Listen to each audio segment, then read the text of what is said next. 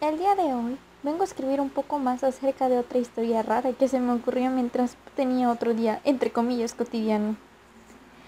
Mamá me dijo que si le ayudaba a mantener limpia la casa durante la semana, me llevaría a comprar malteadas del fin. Y, oh por Dios, ya es fin de semana. Ya puedo ir por una malteada. Espera, tengan de las de chocolate y Oreo.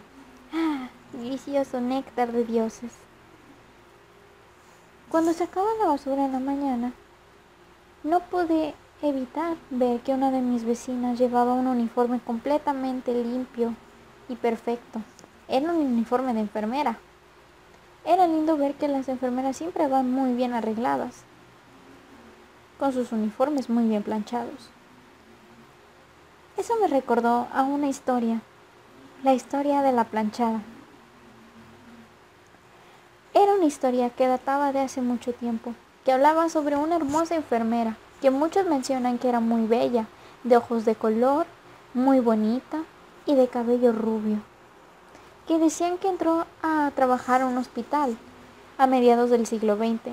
Era una enfermera que amaba su trabajo, amaba su vocación, le gustaba atender muy bien a los pacientes, por lo que siempre todo el personal la recibía con mucho amor y cariño. Dicen que era perfecta y que siempre llevaba su uniforme blanco, bien almidonado y siempre bien planchado. Por lo mismo le dieron el sobrenombre de la planchada. Mencionan que todo era perfecto hasta que ella se enamoró. Se enamoró de un doctor, uno joven y apuesto que apenas comenzaba su carrera de medicina, que al verlo quedó impactada, como muchos dirían, amor a primera vista. Muchos le recomendaron que no debía enamorarse de él, pero ella cayó rendida hasta sus pies y se hicieron novios al poco tiempo.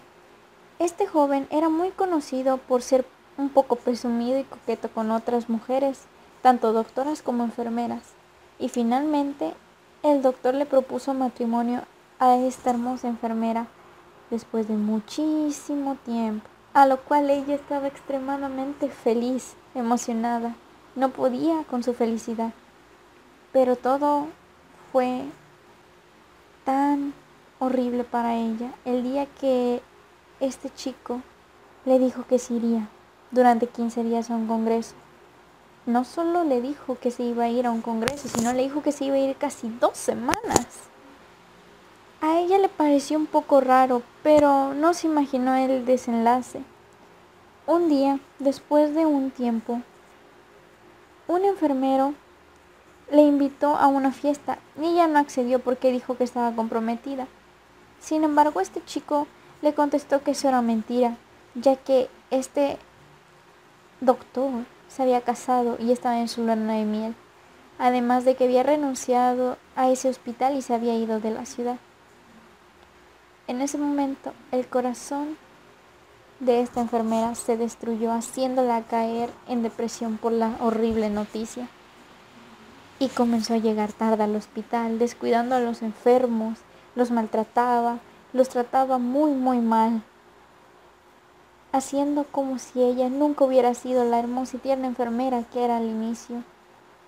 Después de un tiempo, ella se enfermó y murió en ese mismo hospital.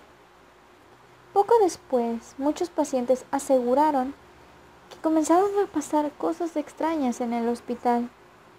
Algunos comenzaron a comentar que había una enfermera muy bien vestida y planchada que los cuidaba o administraba sus medicamentos durante las noches o cuando ellas no podían. Sin embargo, las enfermeras no sabían de dónde había salido porque no la conocían. Y así comenzaron a aparecer testimonios de muchos pacientes que la bautizaron como la planchada. A veces me pregunto si entrar a un hospital como ese me encontraría con una mujer así. ¿Será cierta la leyenda de la planchada? Y si es así, ¿por qué sigue atendiendo a los pacientes? ¿Será que está cumpliendo con el labor que no pudo cumplir en vida? Me parece algo muy hermoso pensar que aún después de la muerte se preocupa por pacientes que tal vez no son suyos del todo.